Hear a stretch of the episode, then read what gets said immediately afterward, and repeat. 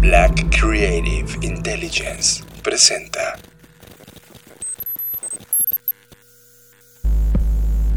Escuchas. Escuchas. Escuchas un podcast de Dixo. Escuchas Creative Talks. Creative Talks. Creative Talks. El podcast donde hablamos de creatividad, Futuro. innovación, Medios. disrupción Y emprendimiento. con Fernanda Rocha y John Black. Por Dixo, La productora de podcast más importante de habla hispana. por Dixo. Y la línea del tiempo una vez más, y me encanta cuando colisiona. Volvemos a estar aquí, bienvenido a los Creative Talks Podcast, un podcast donde hablamos de innovación, diseño, creatividad y sobre todo tengo frente a mí a Fernanda Rocha. ¡Wow! ¡Qué emocionante! ¡Qué presentación! Y es que la verdad creo que este día ha estado desde que despertamos súper intenso, despertamos con mucha buena vibra, ha sido una semana de muchas cosas ocurriendo y es un placer estar de nuevo con ustedes. Recuerden que este podcast se emite desde Dixo.com. Tema de la semana. Este es el tema que nos robó totalmente la atención. Tema de la semana. Como ya lo saben y como John lo acaba de decir, uno de los temas principales que rigen este podcast es el tema de la innovación. Y para hablar de innovación podríamos tomar como referencia no solo muchos autores, sino también muchas corrientes, eh, analizarlo desde diferentes perspectivas. Pero a nosotros en particular nos gusta mucho verlo desde el punto de vista de la experimentación. Viendo la experimentación no como algo que haces para echar a perder y no tanto ensalzando la típica frase de echando a perder se aprende, sino más bien permitiéndote conocer y aprender y como el nombre o el verbo lo dice, experimentar nuevas cosas para entonces plantear nuevas preguntas y por lo tanto obtener nuevas respuestas. Este tema se toca sobre todo en diferentes libros y uno de ellos es uno que la verdad me entusiasma mucho, que se llama The Power of Experiments, es decir, el poder de los experimentos. Para mí esto resulta como una especie de introducción a los beneficios de la experimentación enfocada en la toma de decisiones corporativas y gubernamentales.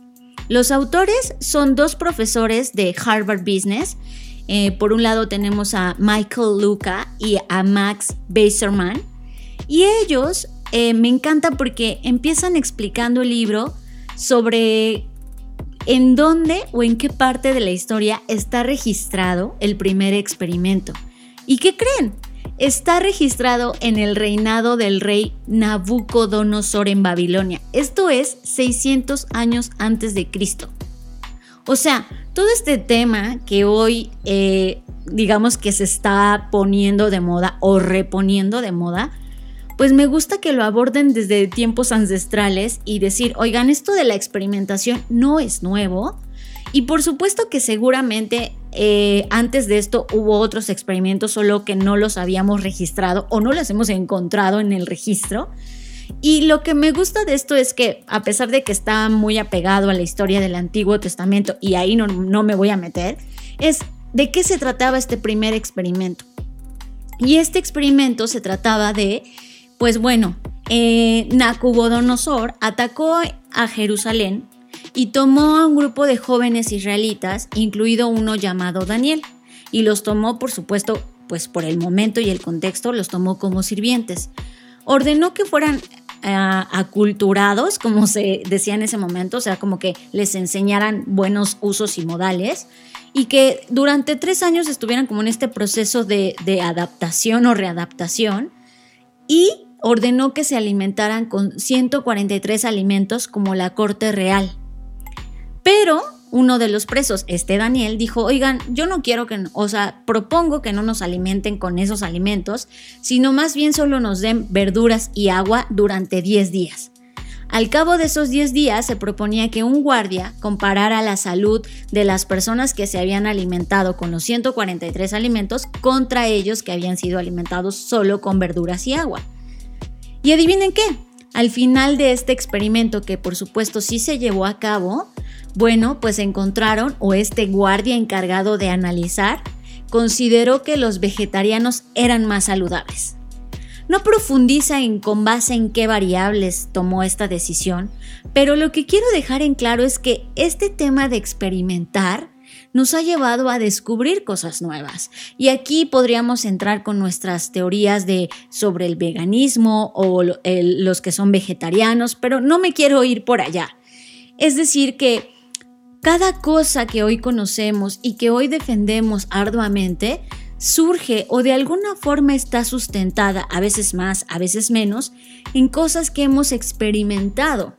Y esta experimentación, si bien durante mucho tiempo fue un terreno exclusivo del método científico de los laboratorios, estamos, como lo dicen los autores del libro, en lo que pareciera una dramática desviación del papel histórico que ha regido la experimentación como algo exclusivamente académico y se ha movido en los últimos años como un tema de aplicación a las empresas, una nueva infraestructura experimental. Y es ahí donde quiero aterrizar. Llevamos muy poco tiempo eh, experimentando en el mundo corporativo, muy poco tiempo comparado con este primer experimento que ocurrió 600 años antes de Cristo. Y eso, por supuesto, que deja toda una nueva forma de pensar, de crear, de liderar a las empresas y hoy más que nunca con los tiempos tan cambiantes que estamos atravesando, necesitamos, o al menos esa es nuestra perspectiva apoyando y apelando a este par de autores, que necesitamos experimentar, pero sobre todo aprender a hacerlo. Lo que quiero decir es que estamos entrando en los primeros días de experimentos comerciales. Aunque sentamos que 20, 30, 40, 50 años es mucho tiempo, en realidad, si lo comparamos con todo el tiempo que llevamos de existencia, es muy poco tiempo. Y por eso se entiende que diseñarlos e interpretarlos son tareas todavía que nos resultan desafiantes, sobre todo para las grandes corporaciones que gracias o, debido a su jerarquía y a la estructura organizacional bajo la cual están construidas, pues se vuelva todavía un tema mucho más difícil el hecho de permear esta cultura de experimentación porque pues sienten como que esto pone en riesgo o en tela de juicio todos los planes, la administración, que por supuesto es importante porque atiende al presente, pero les permite o más bien les impide alejarse del futuro, puesto que no están haciéndose nuevas preguntas y por lo tanto no están descubriendo nuevas cosas.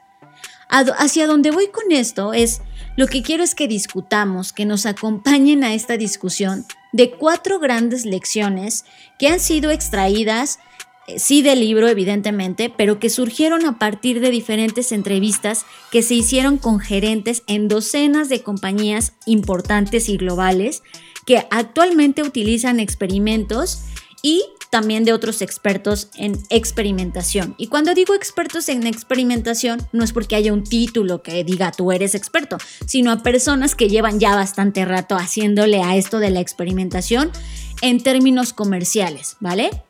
Así que ahí va. La lección número uno es, si tú quieres que en tu compañía se viva esta cultura de experimentación, Necesitas de poco en poco incorporar experimentos, pero sobre todo hacerlo de manera sistemática en los procesos de toma de decisiones de tu empresa. Es decir, que es importante que los gerentes se involucren en el diseño, la interpretación y no solo en la ejecución de los experimentos o no solo que reciban instrucciones de ejecuta esto, porque entonces se pierde la intención de por qué estoy haciendo este experimento y hacia dónde nos va a llevar y quitas esta idea de que eso nos va a quitar tiempo, que es algo que en las organizaciones se demanda mucho, ¿no? El, oye, no me quites el tiempo que de por sí ya tengo 10.000 cosas que hacer. Entonces, para que eso no ocurra, tienes que irlo incorporando de poco en poco, pero sistemáticamente, es decir, invitarlos a que vivan todo el proceso. Además, las empresas deben establecer una infraestructura, y creo que aquí está el meollo del asunto, que permita que todo esto suceda en toda la organización para que la experimentación no quede aislada. Es decir, que de poco en poco, a manera de cascada, si lo queremos ver así, se vaya permeando desde las eh, estructuras jerárquicas más altas hasta las más bajas, que la gente tenga permiso de experimentar. Y creo que este es el punto, porque las organizaciones, o al menos en nuestro expertise en Blackbot, nos hemos topado con esta falta y esta resistencia de experimentar y entonces más bien se ve como un castigo y él como es como, ¿qué estabas haciendo? ¿Por qué? ¿Qué estabas pensando? ¿Qué querías lograr? Y entonces la gente dice, no, bueno, ya para la otra no lo vuelvo a intentar, voy a seguir el mismo proceso y por lo tanto se condenan a seguir teniendo los mismos resultados. Sí, hay, hay, una, hay un tema que a mí me vuelve loco, sinceramente. O sea, yo por mi perfil de ser humano que soy en este planeta, por mis habilidades y las cosas que hago, eh, odio los procesos, ¿no? Pero, cuando analizas la historia de los procesos y, la eficiencia empresarial y eh, la, eficiencia corporativa y analizas la historia, te das cuenta que esto es una cultura que viene creciendo desde 1950, que prácticamente es cuando todo el pensamiento que tenemos hoy de las corporaciones comienza a, funcionar, a salir y todo el mundo empieza a hablar de procesos y eficiencia y hipervelocidad, hiperproductividad. Y sinceramente, los humanos que atravesaron este proceso después de los 80s, que probablemente sea una, buena parte de, los que están escuchando este podcast, eh, pues crecimos en un lugar donde nos, nos, premiaban por seguir las reglas y obedecer el camino que había sido diseñado y trazado por alguien más y que te iban a calificar con la velocidad que lograbas tener de ejecutar ese proceso. Por lo tanto, este hambre de experimentar, uno, no era premiado, dos, era castigado. Es como, ah, hiciste las cosas de otra forma y fallaste fuera de mi compañía, ¿no? Entonces, ciertamente al tú como compañía hoy estar en el 2020 y darte cuenta que ya caducaron todos esos modelos, se necesita volver a iniciar un proceso, que ya, esa palabra de proceso, te lo juro que la quiero destrozar, un camino de experimentación en donde tú te prepares. No significa que toda la compañía se vuelva 100% eh, experimentadora, sino Claro, sigue procesando, sigue administrando el presente, pero en paralelo inicia este camino de experimentación. Y esto lo voy a hacer una comparación, un paralelismo de lo que en particular yo estoy atravesando en este momento. Ya lo he compartido en, mis redes sociales, estoy ahorita en un tema de diseño del cuerpo del que sí quiero habitar, ¿no? Y eso me ha llevado a experimentar, por supuesto, qué tipo de alimentación seguir, qué tipo de ejercicios hacer, qué cosas no me gustan, qué rutinas detesto, qué otras detesto pero me ayudan. Y me topé recientemente, ya saben que el mundo del Internet y sobre todo los memes es algo bastante eh, difícil de hacerte ajeno a eso. Y encontré una imagen que decía, tú necesitas entender la diferencia entre querer y necesitar. Por ejemplo, y viene aquí, dice, yo quiero abdominales o quiero un abdomen perfecto, pero necesito unas donas. Y van a decir ustedes, ¿y eso qué tiene que ver con lo que estás hablando, Fer? Bueno, pues tiene todo que ver, porque lo que pasa en las compañías es que siempre te dicen, oye, quiero innovación, pero necesito resultados inmediatos. Quiero innovación, pero necesito que no pongas en riesgo nada. Y es como, no existe, no hay una ecuación de quiero adelgazar y estar comiendo donas todo el día. Entonces, ese es el punto importante de la experimentación. Si tú quieres realmente innovación, necesitas abrirte a este mundo de la experimentación. Yo creo que Jeff Bezos es uno de los hombres que ha venido en los últimos cinco años hablando sobre la necesidad de experimentar. Y de hecho él dice, no hay innovación sin experimentación, punto, no existe. Y, y también hace como una semana entrevistaron al CEO de Apple diciendo, a ver, si neta existiera una fórmula de innovación y de experimentación, ya cualquiera estuviera pagando por ella. Entonces, asume dos cosas importantes. Llegar a la innovación es un camino largo, es un proceso de iteración y de hecho no es un camino corto, es un largo proceso de iteración, experimentación, hipótesis, errores, conocimiento, aprendizaje, fallar, acertar, entender, aplicar y luego trascenderlo para poder potenciarlo y comercializarlo.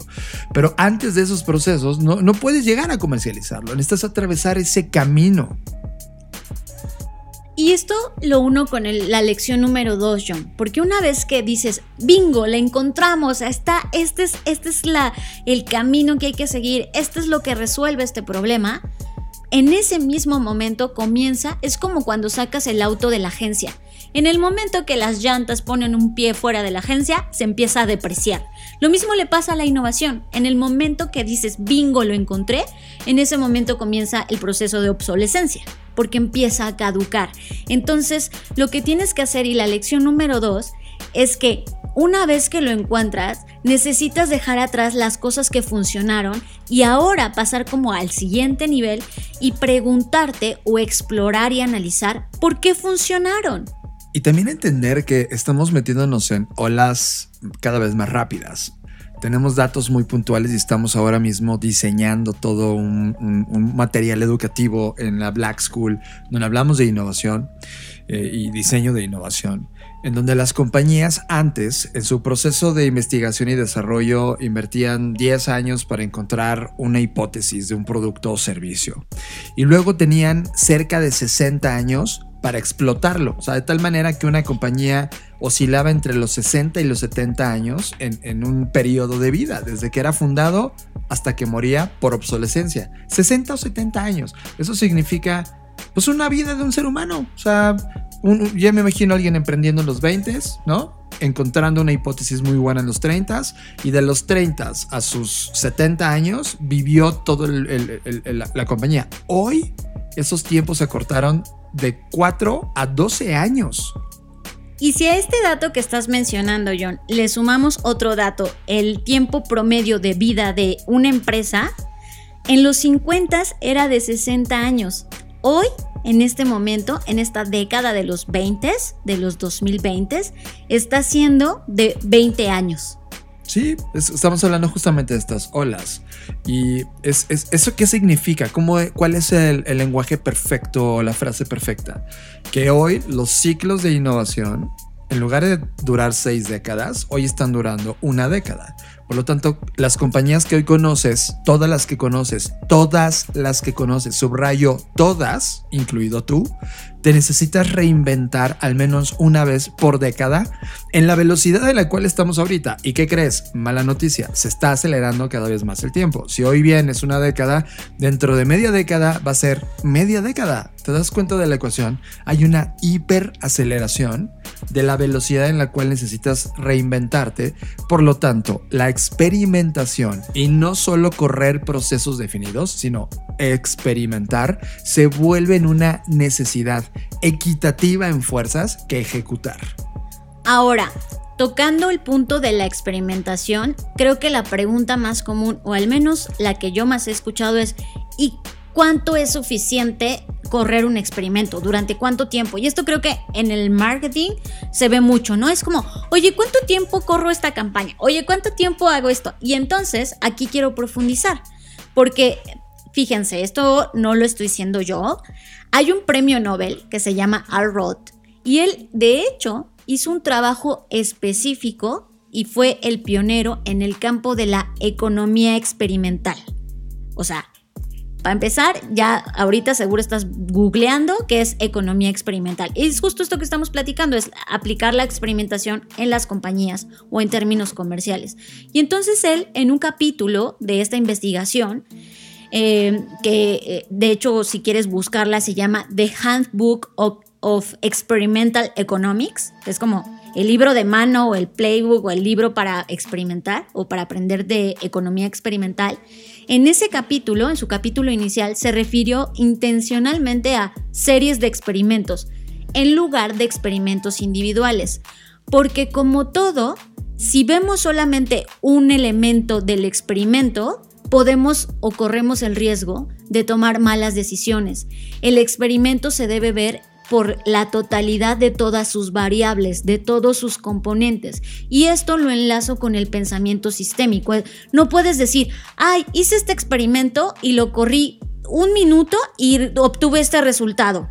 Y es como, eso no es realmente un experimento porque no estás analizando la influencia o la consecuencia que tuvo no solo en lo que tú estás buscando, sino en todo el ecosistema político, económico, social, tecnológico, ecológico. Y entonces él decía que ese era el punto crítico de la experimentación, que no solo basemos la evidencia en un resultado aislado que ocurrió y que no analizaste realmente las condiciones por las cuales ocurrió de esa manera, sino que experimentes a partir de diferentes puntos de vista de diferentes contextos, tomando la temperatura de lo que pasa sistémicamente con los elementos en los cuales este experimento tiene influencia.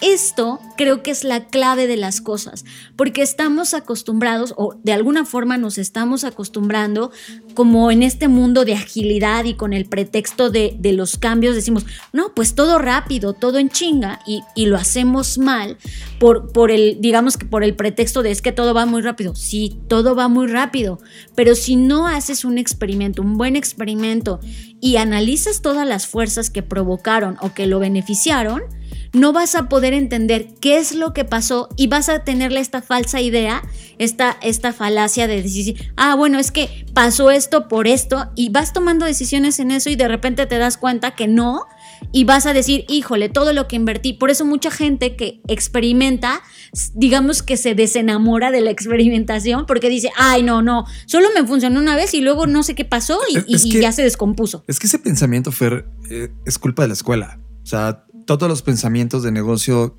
en todas las escuelas del mundo, sinceramente, fueron construidas con base en recetas de cocina, porque era el mundo de procesos. O sea, era como de, puta, pues si dura 60 años, entonces la filosofía de Philip Kotler dura 60 años. Pues sí, esa bullshit de pensamiento era aplicado en el contexto de ese pensamiento de procesos que eran de largo alcance.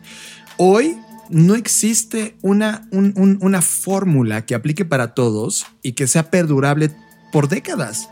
Hoy lo que existe son metodologías para estar analizando el comportamiento de todo tu sistema y las variables que estés analizando y que te saquen una hipótesis que esa hipótesis funcionará por un tiempo cortísimo y luego será alterada, cambiada, transformada o modificada por otra serie de variables que evolucionan a esa misma velocidad. Por lo tanto, hoy ya no vivimos en un mundo de fórmulas. Vivimos en un mundo de metodologías, de toolkits, herramientas que te ayuden a leer estas señales, a entender estas variables y a llegar a conclusiones e hipótesis que puedes correr en un experimento. Tenemos un cliente, no lo podemos mencionar por temas de privacidad, pero es uno de los clientes más importantes del planeta en una categoría de belleza que además es una compañía brasileña. Y estamos llegando a una conclusión súper interesante.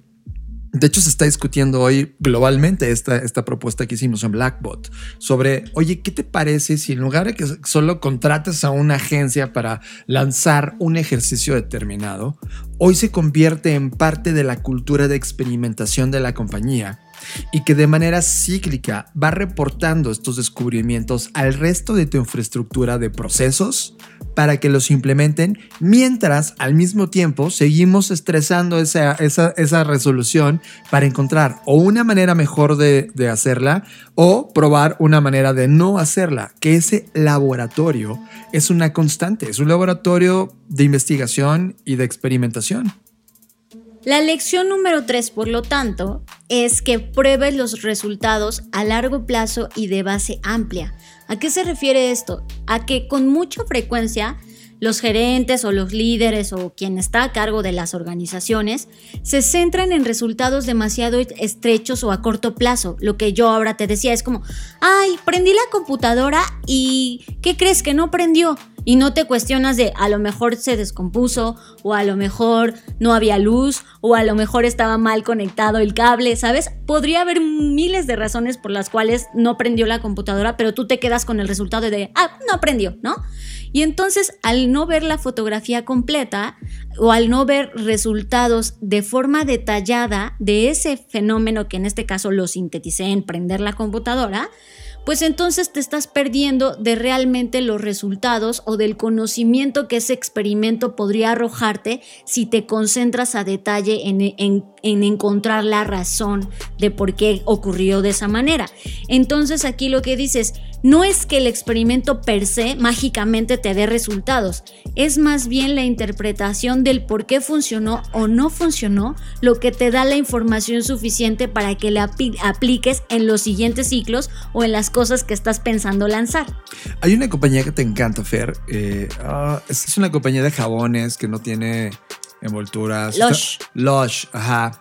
Eh, el CEO de, esta compañía eh, hace siete meses comenzó una travesía de experimentación radical, porque él había diseñado toda una serie de, pues de pensamiento de compañía y de modelo de negocio a través de tener esta transparencia, esta postura de compañía, pero luego se dio cuenta que muchos de sus productos en la línea del tiempo, dado que estaba siendo exigido el, oye, no necesitamos plásticos, no necesitamos experimentación sobre animales, bla, bla, bla, una serie de cualidades que al inicio del diseño de su compañía pues no estaban palomeados del todo y que hoy se transformaron, lo que hizo él es cerrar más de la mitad de los productos que ya tenía para volver entonces a entrar a un rediseño completo y una experimentación completa de qué cosa él sí puede defender con toda la postura. ¿A qué voy?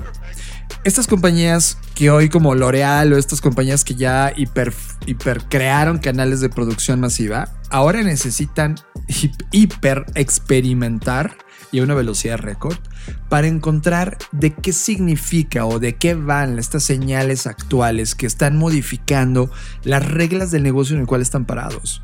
En muchas de estas respuestas es sácalo del mercado.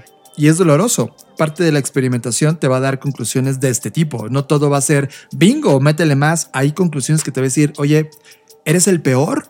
O lo matas o lo modificas para ser competitivo frente al contexto que estás viendo. Y esa, esa respuesta o sea, ya me imagino un CEO invirtiendo un millón de dólares ahora para encontrar una respuesta diciendo, híjole, mano, ¿qué crees? ¿No eres necesario en el mundo? Pero te invertí un millón de dólares. Hazme necesario en el mundo. Sí, pero no eres necesario, güey. Porque ahora todo lo que tú haces es justo lo que el mercado no quiere. Imagínate esa conclusión. Es como de, híjole, invertí un millón de dólares. Ahora, ¿qué tienes que hacer? Invertir el doble para encontrar cuáles son los fundamentos de esa nueva compañía y experimentar la vida de esa compañía en otra postura. Y esto nos lleva finalmente a la lección número 4, que apunta totalmente al tema de la transparencia, donde hoy sabemos que esto está en construcción porque como lo dije, esto es muy poco tiempo que llevamos implementándolo como organizaciones, como compañías. Y entonces actualmente digamos que quienes nos llevan una ventaja en términos de experimentación, por supuesto que son todas las plataformas digitales como Facebook, Amazon, Google y el top 5 de las compañías a nivel global, ¿no? El problema con esto es que al ser algo tan nuevo, pues todos los temas que ya sabemos de la privacidad, la invasión, pues están siendo ahorita mismo juzgados, ¿no? Y, y lo digo literalmente, en términos de que tú eres parte de un experimento. El problema es que no se te notifica que estás siendo parte de este experimento. Y entonces esta lección 4 es, ¿qué vamos a hacer? Porque sí tenemos que ser honestos con los clientes, con las personas, de decirle, oye, ¿sabes qué? Estamos haciendo este experimento y ¿qué crees que tú eres parte de esto? ¿Quieres participar o no quieres participar? Es decir, darle la oportunidad que decida si ser parte del experimento o no. El problema es que hoy estamos siendo monitoreados 24/7 y, y aunque ya no lo dijo el documental, aunque ya no lo dicen todo el mundo, sigue, sigue habiendo como este vacío, esta falta de conciencia y justamente en la lección 4 apuntan a algo tenemos que hacer para correr experimentos de manera ética.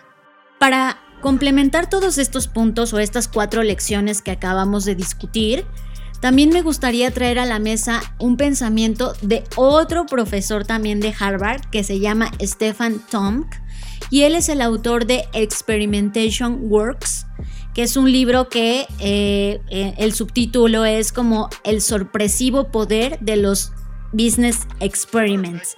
Es decir, también apela totalmente a la experimentación. Y él lo que dice en su libro eh, más allá de repetir, por supuesto, o coincidir mucho en lo que ya mencionaron estos autores, él más bien lo complementa, o, pues no es que lo haya hecho intencional, yo así lo veo como un complemento, en donde hay tres grandes pilares para él involucrados en el tema de la experimentación. Estos tres grandes pilares son proceso, cultura y gestión. Es decir, que él ha identificado siete componentes a los que ha llamado las siete S por sus nombres en inglés, que caben dentro de este proceso, cultura y gestión. Y se los voy a decir. Dentro del tema de proceso, si tú quieres experimentar, necesitas implementar las S Scale, Scope y Speed. Es decir, escala, eh, digamos que alcance y velocidad. Escala, alcance y velocidad porque el ritmo que llevas tú contra el que lleva una compañía pequeña, pues por supuesto por la flexibilidad y por esta maleabilidad que tiene una compañía pequeña, pues te lleva una ventaja, ¿no? Si es que eres una estructura organizacional compleja. Entonces necesitas justamente este tema de escala, de alcance y de velocidad. En el grupo o en el pilar involucrado número dos, que es la cultura, necesitas el tema de shared values and skills. Es decir, valores y habilidades compartidos. No solo tú te puedes, como líder de tu organización, eh, llamar el experimentador absoluto, por supuesto que llevas la batuta, por supuesto que llevas el mando, pero sobre todo debes cederle ese poder y ese privilegio a todas tus componentes a todas las personas que integran tu compañía. Porque si solo tú riges eso, no vas a llegar más que a los mismos resultados. Necesitas cederle la estafeta a todos y darles la oportunidad de que experimenten. Y finalmente, en el pilar de la gestión, necesitas standards and support. Es decir, si necesitas desarrollar estándares, estándares y soporte, es decir, administrar, gestionar que la experimentación se lleve a cabo bajo ciertos temas. Es como un laboratorio, no es como que en el laboratorio entras ahí con tus zapatos sucios llenos de lodo, porque obviamente eso afectaría el experimento. Lo mismo pasa acá, es va a haber ciertos criterios que todos van a tener que cumplir para poder eh, tener este permiso, por llamarlo de alguna forma, de experimentar. Entonces, me parece que esto, más allá de, de repetirse, como lo decía al inicio, complementa muy bien todo este tema y sobre todo la relevancia de la experimentación en los negocios y en las compañías. Y esto se vuelve hiper importante, me, está reventando, la cabeza porque en la semana también leí un artículo en Fast Company en donde eh, referenciaban a la presidenta de la Comisión Europea, que se llama Ursula von der Leyen, que dio una conferencia con un statement brutalmente importante para nosotros. Y él decía, ella decía, cada movimiento tiene su propia apariencia y debemos darle a nuestro cambio sistémico su propia estética distintiva para combinar el estilo con la sustentabilidad. Es por eso que necesitamos que la Bauhaus regrese. Esa, esa, esta postura de la presidenta de la Comisión Europea, ¿no? Y cuando tú analizas la Bauhaus, que es un tema que hemos estado hablando a lo largo de todo este tiempo en este podcast, y, y sobre todo referenciándola constantemente por lo que ocurrió en la Bauhaus. Si tú estás escuchando por primera vez este podcast, google a Bauhaus o escucha algunos de los podcasts donde hablamos de la Bauhaus. Pero es justamente lo que estaba dentro de la Bauhaus. Tiene que ver con experimentación. El éxito cultural de esa unidad académica creada en Alemania tuvo tanto éxito, Fer, porque estaba abierta al cambio, estaba hambrienta de la experimentación los profesores, no solo ellos eran experimentadores natos, sino también contagiaron esta cultura de la experimentación a sus estudiantes. Por lo tanto, les permitió avanzar en esos dos ejes, en la experimentación académica y en la experimentación arriesgada que tenían sus estudiantes. Y ambos crearon, desde estos dos ejes, todo un movimiento cultural en donde te, das cuenta, tiene 100 años, o sea, es llevamos al menos 100 años hablando de la importancia de la innovación, la experimentación, el diseño y ojo, ponemos el diseño como la base de todo esto porque es a través del pensamiento de diseño que puedes conectar creatividad, resolución de problemas, arte, negocio y resolver un problema que está afectando a la humanidad. Ese era el centro de la Bauhaus. El tomar esta foto del 2020, que, que es la línea del tiempo que estamos viviendo ahorita, finales del 2020, y te das cuenta que todo está apuntando con esta potencia energética a que la resolución de este momento, no solamente en lo empresarial, sino en lo individual, en lo académico, en lo científico, en lo deportivo, en lo social, en lo económico, etc., tiene que ver con replantear la velocidad de lo que está ocurriendo, el estatus que tenemos como personas y compañías y atrevernos a tener una cultura que claro que rompe el status quo, por supuesto que lo rompo, porque nunca nos enseñaron a experimentar, nos hablaron del método científico, pero nunca nos llevaron al, laboratorio del método científico y pensamos que lo científico solo era de matrices y de estructuras de vidrio con microbios y no es cierto.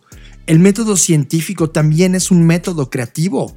Y dentro de ese método creativo hay otras disciplinas que se alimentan de ese pensamiento, incluido el mundo de los negocios. Por lo tanto, si eres una persona que está siguiendo procesos, que no está arriesgando para experimentar y que no está volteando a ver lo complejo que el mundo es en este momento y la crisis que está atravesando la humanidad y no está encontrando la, respuesta, la respuesta es experimentar. Totalmente de acuerdo contigo, John. Y solo para ponerle una cereza a este pastel, voy a hablar sobre el tema de el retorno del aprendizaje, return on learning, que es toda una discusión y podríamos platicar de esto en algún episodio solo, a solo en esto. Y es cómo todo esto de la experimentación pues obviamente va en contra del retorno de la inversión, ¿no? O el conocido ROI, porque es como, oye, no, a ver, pero esto qué, ¿qué me va a regresar? ¿Cuántas unidades vamos a vender? ¿Cuántas suscripciones más vamos a tener? ¿Cuántos, no? Y siempre estamos como persiguiendo este retorno de la inversión. Pues para eso ha habido autores que dicen, no, no, no, espérate, es que acá es diferente. O sea, si hay un KPI, si hay una forma de medirlo, pero no es eh, un tema de dinero o no únicamente un tema de dinero, es un tema de el retorno del aprendizaje, porque al final cuando experimentas, aunque fracases, lo que viene de vuelta es lo que aprendiste y el cómo lo vas a utilizar. 100% de acuerdo. Ahora hay un problema gravísimo. 6 de cada 10 compañías en el mundo no les importa el aprendizaje. Lo cual significa que al menos 6 de cada 10 compañías del mundo están entrando en esta franja de, ups, no sé si sobrevivas. 6 de cada 10. Es un problema eh, brutal como sistema. Y tienes toda la razón. De hecho, o sea, hablando ahora mismo de estos conceptos, ¿no? Hay personas que ahora están, están ah, eh, encontrando por primera vez, no sé, el concepto lean. Y es, oye, ¿qué crees? Ya es obsoleto. Pero qué bueno que lo, que lo descubriste porque hay muchas más cosas más avanzadas que Lean y que tiene que ver con una velocidad cada vez más rápida que Lean. Y creo, John, que no tampoco se trata como de ponerlas en una estructura jerárquica, porque volveríamos a caer como en el error del pasado. Sí, procesos. sí. sí. creo que más bien se trata de decir, ok, son perspectivas y el, el tema Lean que nace originalmente en todo, gracias a todo el tema de la industrialización y los procesos, nuevamente, pues no es que, no es que ahora ya ah, eh, la podamos agarrar y tirar a la basura, porque también creo que eso es parte de la experimentación. La experimentación es cómo eso que ya existe, que ya hay libros, que ya hay métodos, lo volvemos a replantear, porque a lo mejor se experimentó de una forma en la que las circunstancias y las variables eran diferentes y por eso el experimento no jaló. Claro, a eso me refiero con que ya son obsoletas. O sea, eh, las escuelas de innovación ahora van a empezar a hablar de lean, agilidad, sprints, ¿no? Y ese, esa foto de como, como toolkit funcionaba muy bien en los 2000, inicio, inicio de los 2000. Quizá la primera década, o sea, 2000, 2010, era un momento interesante para hablar de lean.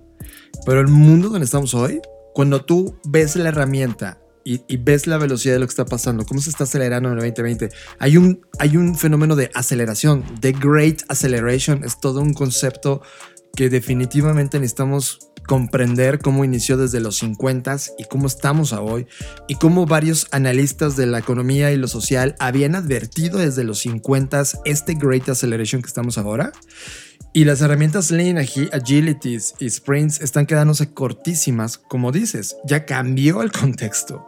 Entonces es como decir, ah, este pone internet de alambre de cobre a tu compañía. Y es como, claramente no. Pero entonces ahí estás a favor de lo que estoy diciendo. Es, no es que el Internet no sea la herramienta, sino que no es el Internet de cobre, sino ahora el 5G. ¿Sabes? Exacto. E- Ese es el punto. Para mí esa es la perfecta combi- combinación. O sea, todo el tema de, y para quien no sabe que, que- que estamos hablando de Lean, bueno, Lean que nace del, del lean, lean Manufacturing y luego el Lean Management, era básicamente un modelo o es básicamente un modelo de gestión que se enfoca en minimizar las pérdidas, ¿no? Eh, las pérdidas de los sistemas, en este caso de manufactura, y luego la- las pérdidas en el tema de la gestión, etcétera. Y que muchos de los conceptos buenos que yo sí retomo y que hay que evolucionar es conceptos como el MVP, ¿no? El producto mínimo viable. Claro, y, y creo que ese es el punto, John. O sea, no es lo mismo que. a lo- ima- imagínate, te voy a poner un ejemplo claro. O sea, imagínate a todos aquellos médicos que experimentaron inyectar a un ser humano cuando inyectar era abrirlo, literal, cortarlo. Sí. Y no es que su hipótesis de inyectar al ser humano fuera la mala. Lo- el tema es que no era a base de un cuchillo y un bisturí, no, sino que logramos a partir de esa idea evolucionaria, ahora tenemos jeringas, que nos sigue pareciendo como todavía de, híjole, esto podría evolucionar todavía algo más, ah, menos doloroso, ¿no? Pero ese es otro, es- esas son historias que ya hemos contado en el podcast. Terranos, ¿no? Exacto. En- Pero aquí el punto es, tampoco podemos eh, deshacernos totalmente, como yo decía, no es como una hoja que arrancas y haces bolita y tiras a la basura, sino vamos a analizar con este proceso dialéctico qué de Lean Manufacturing hoy podríamos tomar y decir, ah, mira, la, la verdad es que sí está chida la parte de, de minimizar las pérdidas, ¿no? Por ejemplo. Sí, y decir, y, y que aprendimos. Ajá, ¿qué aprendimos? ¿Qué funcionó? Porque el experimento es como una matrushka, porque el experimento mismo es un experimento Claro. del que puedes obtener resultados Claro. y del que puedes tener aprendizajes y conclusiones, que al final es hacia donde va toda esta conversación que estamos teniendo. Es no, no nos podemos casar solamente con algunas ideas o con otras, sino más bien cómo con base en los tiempos que estamos viviendo, mezclamos estos experimentos que ya habíamos corrido en el pasado. Entonces creo que tú ya pusiste en esta mesa de discusión, que por cierto todo el podcast está haciendo unitemático, él está increíble. Tú ya pusiste en la mesa el as. Es como de, a ver, necesitamos un nuevo KPI en las compañías. Y no se llama marketing, no se llama retorno de inversión, sí se llama retorno del aprendizaje. Y el retorno de aprendizaje es una constante, no muere. Y si 6 de cada 10 compañías hoy no tienen ni siquiera la palabra aprendizaje en la fuerza creativa de sus personas, pues lo necesitas, compadre, y necesitas cuanto antes este KPI. Porque si hay algo que nos ha demostrado los últimos 30 años de innovación en la humanidad, es que es una constante que no para, sino que se ha ido acelerando. Y que hoy las escuelas del mundo no están llegando a esa velocidad de entrega de metodologías, porque estaban esperando fórmulas y no existen, de metodologías que respondan al contexto actual. Y hoy las compañías están demandando algo que les dé viabilidad y que entonces si tú ganas 100 pesos ¿no? en tu modelo de negocio, ¿qué porcentaje hoy debe de, de esos 100 pesos debe estar metida o invertida en este retorno del aprendizaje?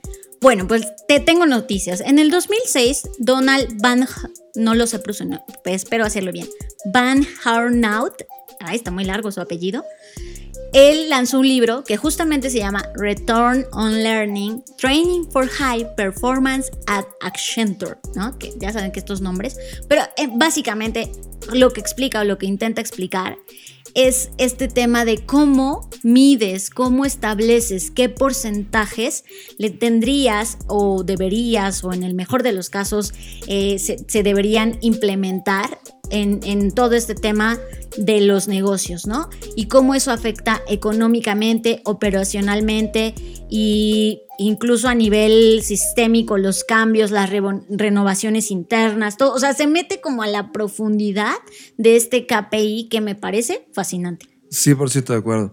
Y esto me lleva a una, un cuestionamiento final que ahorita mismo me está eh, retorciendo mi cerebro.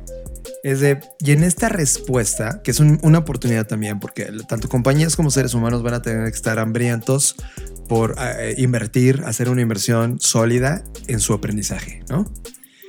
Y, por lo tanto su conocimiento de la experimentación. hoy las universidades del mundo están listas para eso? Creo que mi respuesta es no. Y hoy, en términos, imagínate esto, y perdón por la gente que está en el TEC de Monterrey o cualquier universidad académica o o compañía académica. ¿Cuánto crees que valga en valor de marca y de reputación de la velocidad del mundo y la respuesta que tiene un Alex Osterwalder como marca, es decir, un tipo que ha venido experimentando los últimos 20 o 30 años, que si bien no es un tipo que abrazó la originalidad porque no existe, logró sintetizar complejidades de pensamiento en modelos de negocios para entregar canvas, que había muchos que habían llegado a esas conclusiones, pero él lo puso tan evidente y sencillo que cualquiera lo puede agarrar, ¿no? Contra el nombre de una marca universitaria. Creo que la respuesta la van a tener más individuos que están muy por delante del pensamiento de el sistema llamado educativo que van a revolucionar este retorno del aprendizaje. Eso me lleva, John, y es, es una invitación y una provocación para que en el siguiente episodio Mm. hablemos de algo que me tiene fascinada, que tiene que ver con lo que dices. Pues resulta que, ya saben que a mí me encanta leer, y encontré un libro que se llama Company of One. Estoy a punto de terminarlo, por eso todavía no me atreví a platicar de él. Y este, de, este libro lo escribe Paul Jarvis. Jarvis me recuerda todo el tema de... Bueno, ya. Sí, ya. Eh, Me fui. El tema es que Company of One habla justo de esto que tú dices, John, de cómo una, una compañía integrada por una persona o dos, o sea, una compañía pequeña en cuanto a su estructura, que es mucho de lo que hemos tú y yo platicado sobre el soft company, Soft company. sí. puede tener un potencial no solamente creativo, sino de alcance, de flexibilidad, de ergonomía económica, mucho más que una empresa, ¿no? De renombre cualquiera que tú me pongas ahora en la mesa. Entonces, creo que está bueno que lo dejemos como un tema de conversación para el siguiente episodio. Vamos a hablar de esta, este valor entre cuánto vale, por ejemplo, lo que decías, el nombre de una persona hoy en cuanto a valor, no es en cuanto a la bolsa de valores o el costo que tenga, sino en cuanto al valor que es capaz o ha sido capaz de compartir y de generar contra lo que hoy, por ejemplo, las instituciones educativas, que vaya que han generado, porque han tenido cientos y cientos de estudiantes, ¿qué, qué ha pasado? Y vamos a analizarlo tanto desde el punto de vista de la educación como desde el punto de vista de empresas. Me encanta el challenge. O sea, por ejemplo, yo pagaría ahorita 10 mil dólares si haces una combinación eh, de una clase, no clase, no, no, un speech. O sea, yo si quiero ver speech y, y- y conferencias, me meto a YouTube y las veo gratis. Que realmente tengas un masterclass con Alex Osterwalder, Simon Sinek, este, The Virgin, Richard Branson, ¿no? Este, Chris Anderson. O sea, que de repente tengas un pool de si hay un top 100 de pensadores actuales que tengas acceso a él y decir, esto vale más que pagar un, pagar un máster con un logotipo de una universidad donde no tienes acceso a esos nuevos contenidos. Hay un libro y yo también voy a tomar el reto, así como tú sacaste tu as, voy a sacar el mío. Es un libro mucho más viejo. Tiene un libro, es un libro de hace al menos una década. Se llama Startup of You. La compañía eres tú. Y creo que es un tema muy interesante para poder hablar de esto en la siguiente edición del podcast. Estás escuchando Creative Talks Podcast. Fer, es la primera vez que el podcast se vuelve monotemático y yo no sé es porque si, agarró tracción por la pasión que tenemos respecto al tema per se y nos dejamos sin limitantes de nada. Hay una cantidad de información que yo quería platicar adicional a lo que tenemos, pero por esta edición vamos a tener que cortarla y me gustó que sea monotemático. A ver qué, qué- qué sucede eh, en esta edición. Y creo que tomaría mucho más valor si ustedes reaccionan. Creo que la pregunta más importante después de tener este ejercicio monotemático es tú qué estás haciendo, qué tanto estás experimentando, qué tanto te estás permitiendo invertir realmente en tu educación, en tu retorno del el aprendizaje, ¿no? Mételo como un KPI de vida. Es como de, oye, no, no importa el título, ya deja de tener diplomas. Es como de, o sea, llegas, o sea, ya me imagino el escenario, es como, toma mi diploma, jefe, valgo más. No, ni madres, eso no pasa. O sea, si vas a estudiar algo, si vas a emprender algo académico, es para que tengas mayores habilidades. Creo que Fer lo definió muy bien en esta parte de escala, alcance, velocidad, valores compartidos, skills. Esa es una ecuación increíble. Creo que necesitas escuchar este podcast las veces que sean necesarias para poder tener tu libreta a un lado y llegar a decir, vale, va, a partir de ahorita voy a empezar a medir con estas nuevas hipótesis y darle un upgrade completo a lo que yo pensaba que era experimentación y el valor que me va a dar implementar este pensamiento de experimentación en lo que yo valgo como ser humano ahorita mismo en este planeta. Y una vez dicho esto, Fer, llegamos al fin de esta edición de las Crave Talks. Que, mira, cuando diseñamos las Crave Talks, la imaginamos como un proyecto magazine, ¿no? Es como de, va a haber muchos temas, los cuales vamos a poder hablar entre 5 y 10 minutos. El tema de la semana entre 25 y 30 minutos, que era más o menos la planeación. Esta es la primera vez que uno de estos temas, Fer, se comen por completo el tiempo del podcast, lo cual me hace sentir eh, en términos de exploración y de experimentación como, ok, nos acaparamos todo el, todo el tiempo. Y si estamos hablando de experimentación, me gusta experimentar en este tema de largo aliento que ahora se va a dividir en dos porque ya tenemos un reto para la que sigue. Pues justamente creo que es parte de experimentar, ¿no? Eh, vamos a ver qué ocurre, como dices tú. A mí me encantó, me fui como hilo de media. Tú sabes que a mí me das rienda suelta y yo me sigo. Pero antes de despedirnos, a mí me gustaría dar las gracias porque esta semana en particular recibimos eh, más mensajes que lo usual. Y aunque no son mensajes de audio porque me encantaría que lo fueran para poderlos compartir, han sido grandes reflexiones, eh, pues textos eh, medianamente largos que nos han compartido a través de WhatsApp, donde justo creo que mm, algunos de ustedes, algunos de nuestros podescuchas, justo están atravesando esta fase de experimentación donde por diferentes circunstancias y entendimientos y perspectivas están atravesando este proceso de pues ya basta de esto, ya basta de esto mismo que he venido haciendo, o sabes que ya basta de esta misma solución que me he contado, y están emprendiendo un viaje eh, que me parece totalmente sincronizado con este tema de la experimentación y que me que, ahora que lo reflexiono no es que no es que hayamos seleccionado este tema gracias a los mensajes pero creo que pareciera que sí iba a caer como en un momentum en donde espero yo que sea de mucha utilidad para todos aquellos que están emprendiendo estos nuevos proyectos o al menos intentando cambiar o modificar ciertas partes de su estilo de vida o de forma de desenvolverse en el mundo y de ver la vida en general.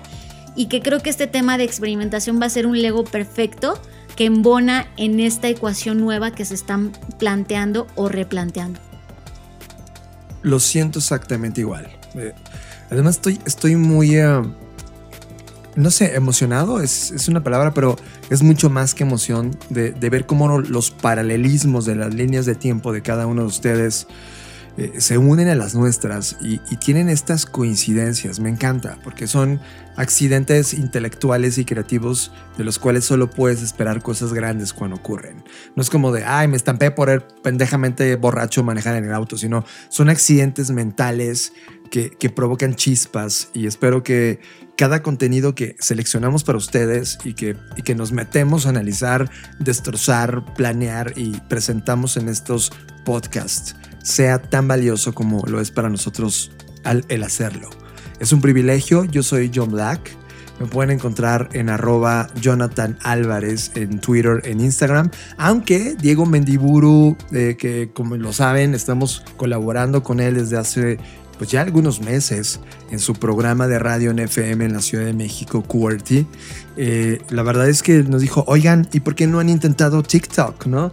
Y hay esta aberración personal mía de decir, ¿sabes qué? Es que, es que no puedo llegar a una fiesta donde hay payasos y yo estoy vestido de traje. O sea, eh, hay un tema donde no haces match en la cultura de la conversación que está ocurriendo en TikTok, pero también me ha presentado Diego y nos ha platicado de casos de personas súper interesantes que están encontrando un espacio en ese lugar y creo que próximamente estaremos abriendo también nuestros TikToks. Mientras tanto, yo soy Fernanda Rocha, a mí me pueden encontrar en redes sociales como arroba Fernanda Roche y les quiero dar una premisa súper importante. Es más, voy a dejar que, Black, que Blacky nos cuente. Gracias, Fernanda Rocha. Me he estado preparando tanto para este momento. A partir de la próxima semana tendremos una serie de videos en YouTube que hablarán sobre diferentes herramientas y métodos enfocados en creatividad e innovación. Explicaremos quién las creo, cómo funcionan y cómo las podrías aplicar, así que, no olvides suscribirte a nuestro canal de YouTube. Buscamos como Blackbot. Muchas gracias, Blackie. Es todo un placer ser de utilidad. Así que, bueno, ya saben, y como siempre, nos vemos en el futuro. Gracias tripulantes, nos vemos en otra línea del tiempo. Hasta entonces. Dixo presentó Dixo presentó Creative Talks. el podcast en donde hablamos de creatividad, innovación, medios, disrupción y emprendimiento. Con Fernanda Rocha y John Black. Por Dixo, La productora de podcast más importante de habla hispana. Nos escuchamos en el